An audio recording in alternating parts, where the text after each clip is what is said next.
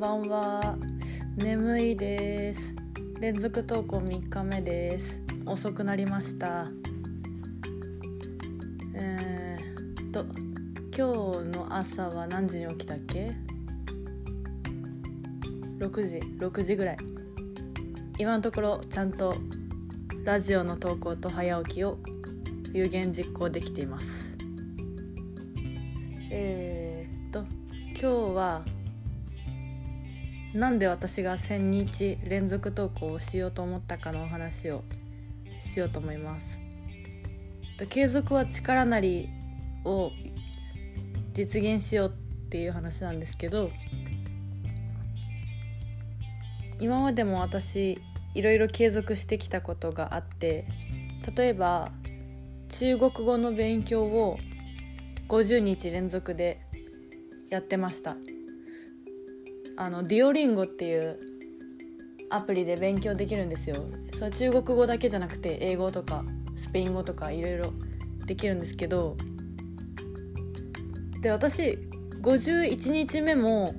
そのアプリでちゃんと勉強したんですよ。なんだけどバグで今までのデータが消えてその毎日連続でやるっていうことをモチベーションにやってた私にとってアプリのデータが消えたことでモチベーションも一気に消えました。だから切りよく50日で中国語はやめました。です。中国語を勉強しようと思った理由は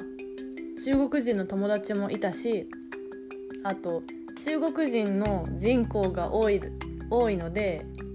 もし中国語を喋れるようになったらその友達とかにもなれるし旅行でも上手にコミュニケーションできるからいいかなっていうふうに考えて中国語を勉強しようと思いました。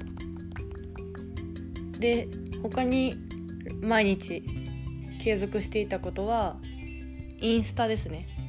以前にインスタ女子が嫌いっていうポストがあると思うけど私も実はインスタグラマーやっててあの大学生になってから一人暮らしを始めて自炊も始めたんですけどなかなかクオリティが低くてですね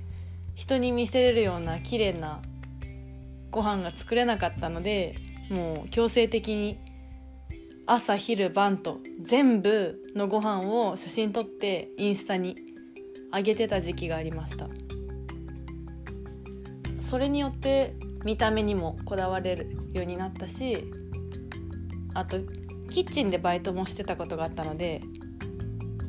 その時期に料理はだいぶ上達しましたね。なんか料理にはまって YouTube でもいろいろイタリアンの YouTube だったり和食の YouTube を見て勉強しました。料理は何だろうな。最初はもう絶対レシピ見る見るべき。最初からアレンジしようと思うととんでもない味になるし見た目も悪くなるしあと何より量が多すぎる多すぎになります。一人暮らしなのに例えばシチュー4人分作っちゃったりとか炒め物なのになんかどんどんどんどん具材入れすぎてこれ何人で食べるんだよってフライパンいっぱいになったりあそもそも持ってるフライパンが大きかったのかもしれないね。それは最初にキッチン用具あキッチン用品を買い揃える時点でもう間違えてるんですけど、まあ、料理の簡単なアドバイスとしてはまず最初はレシピを見ましょうということとあとは、まあ、レシピ本を買うのもいいんですけどクックパッドとかだと料理初心者にとっては知らない言葉料理用語みたいなのがたくさんあっていまいち分かんないから YouTube でも本でも何でもいいんですけど手元がちゃんと見れるビジュアルって理解できるもので勉強するべきだと思います。私にとってはそれが YouTube とバイトの時の社員さんに教えてもらうことでした。なんか包丁の持ち方もバイトの時に注意っていうかアドバイスしてもらって持ち方一つでもこの包丁の安定性が全然違うなっていうことをすごく実感しています。でその中国語は50日しかやってないしインスタも何日かは数えてないけど何日だろう？3ヶ月ぐらい？毎日投稿しててそそれぐらい短い間しかやってないのになんでいきなり1,000日っていうとまあ名前も忘れたんですけどある YouTuber のフリーランサーとかブロガーやってる人がその圧倒的な成功をしたいんだったら圧倒的な努力をしろと。口だけであ成功したいな成功してるやつは天才だからなって言ってるやつは本当になめてる？世の中なめてるみたいなこと言われて自分も高校生の時にその自分よりも数学が得意な友達がいてあいつは天才だからなって言って言い訳してました。でも今考えたらその人は努力してたんだと思いますよ。だからなんていうの？天才は本当にまあ、いるかもしれないけどいないに等しくて全ては努力だ。だけど努力したから絶対成功するってわけでもないんだけど努力しなければ成功しない。努力の方向とか困った時は自分よりも得意な人に教えてもらうとかアドバイス。して素直に素直にな素直に吸収して学習していく。そういう姿勢謙虚さも必要だなって思います。あと,、えーと、情報発信についてもなんか以前にツイッターの話とかしたと思うんですけど私がラジオを投稿する理由としてはその考え事が好きでいつもいろいろなことを考えてるんですね。だからツイッターでも政治の話も投稿してたし哲学的なことも投稿してたし大学の授業で感じた感想とかも投稿してたしあとなんだろう友人関係とかも投稿してたしいろんな頭の中のことをシェアしてたんですけどやめちゃってツイッターの何が悪いっていつ炎上するか分かんないことですね。ラジオならそんなに拡散もしないかなと思うので。だけどまあうん一応心の中でコントロールしないといけないのはネットに上げた情報は消すことが難しいっていうこと。ですね。それは情報リテラリテラシーの話になると思うけどネットは怖いぞっていうことを常々心に留めつつもでも情報発信もしたいなっていう。ので YouTuber にもなろうかなって考えたことあるんですけど顔を出したくないなと 思ってましてまあ自意識過剰って言われたらそれまでなんですけどもし YouTuber として有名になってしまった場合街とかで見かけて「ああ何々さんですよねって声かけられるのが嫌。恥ずかしいしなんかプライベートの時間がなくなるんじゃないかって恐れたり自分の顔がネットに出回ってるって嫌じゃないですか。だから YouTuber はちょっとなーっていうのでで他にやってた配信の配信で YouTuber じゃないことをやってたことがあってそれがトピアっていうアプリなんですけどなんか自分のアバターで VTuber みたいにバーチャルのキャラクターを自分の顔の動きに合わせて動かすことができるアプリがあったんですよね。あれは顔も隠せるしキャラクターも可愛くなんか いろいろアレンジできるし。でそこではカラオケみたいに歌配信することもできるし雑談もできてあれは結構楽しかったです。私は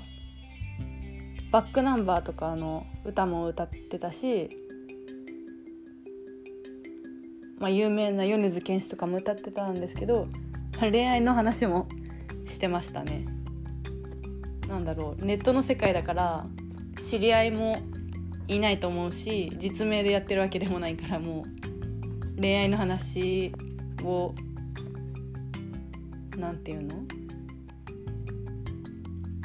恥ずかしいとも思わずに してました。で辞めちゃった理由がこれは申し訳ないなと思うんですけどのアパートに住んでたので お隣さんに壁をどんどんどんとやられてしまいましてですね。怒らせてしまいまして、まあ、夜遅くにやってた私が悪いんですけどそっからもう配信をきっぱりとやめました。だから楽しかったっていう思い出と近所迷惑をしてしまって本当に申し訳ないという反省の気持ちがあります。でちょっと余談なんですけどなん？あのー、アパートのお隣さんじゃなくて多分全然別のアパートとか家に住んでる人だと思うんですけど近所の人で近所の近くの川の川辺で配信してる人がいて夜中ですよ。しかも川辺だからめっちゃ声が響くの。遠くからなんか配信してるなっていう笑い声や喋り声や歌声が聞こえるんですねおっさんの。ほんと迷惑。大人になってもそんな周りのこと考えられない人がいるのかと思うとねまあ自分もやってたからそんな言えないけどちょっと侮りますね。一回そのうるさいんですけどって叫ぶか話しに行こうかなって思ったんですけど自分の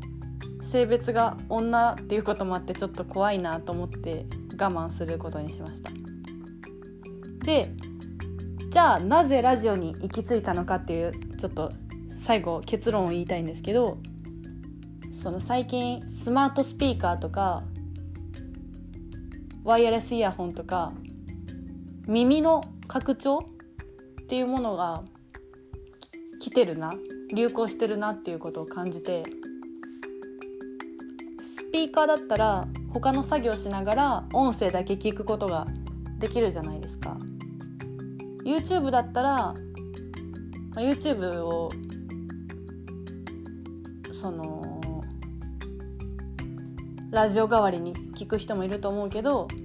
YouTube って基本映像もセットで考える人が多いと思います。ラジオだったら音声だけだからデータ通信量もかかんないし電車に乗ってイヤホンで聞くこともできるしなんか次人気になるんじゃないかなと思ってラジオに目をつけました。あとはなんかブログだったらコピペ？自分が書いた記事じゃないのにコピーして真似する人もまあ中にはいると思うんですよ。なんか違うブログなのに同じようなこと書いてあるよみたいな。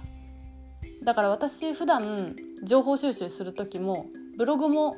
見たりしますけど YouTube で喋ってる人の情報ってすごく信頼できるなと思っていて